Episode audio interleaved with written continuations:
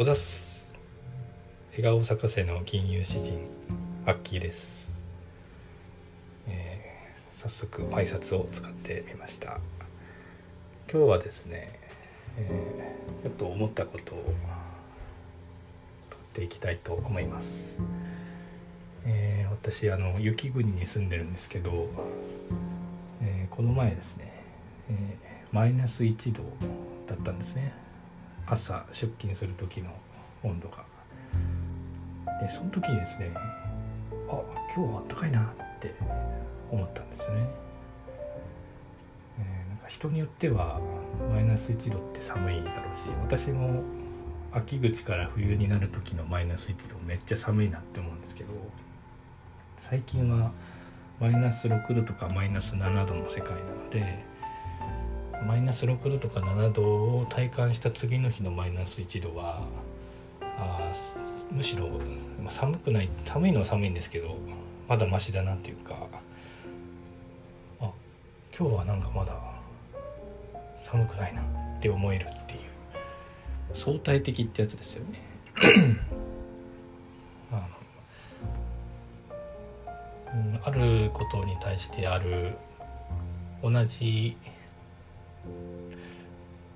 同じ事柄これを 同じ事柄に対してうん物事は相対的というか、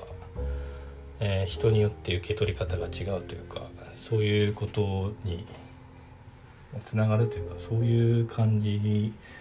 のイメージが浮かんできたのでシェアしてできたらなと思います。マイナス1度の、えー、例えば人によっては、えー、辛いことだったとしても、えー、コンディションがいい時は全然辛いと感じないかもしれないし、えーえー、いつもよりも重く辛いと感じる可能性もあるしまた自分にとってはマイナス1だとが寒いって感じだとしても他の人にとっては全然 大丈夫というか辛くないみたいなそういう事柄があったりするのかなと思ったりしています。結局何が言いたいかっていうと、えー、自分が辛いと思っていることとか大変だなって思っていることはえー、自分がそう思ってるっていうことですね、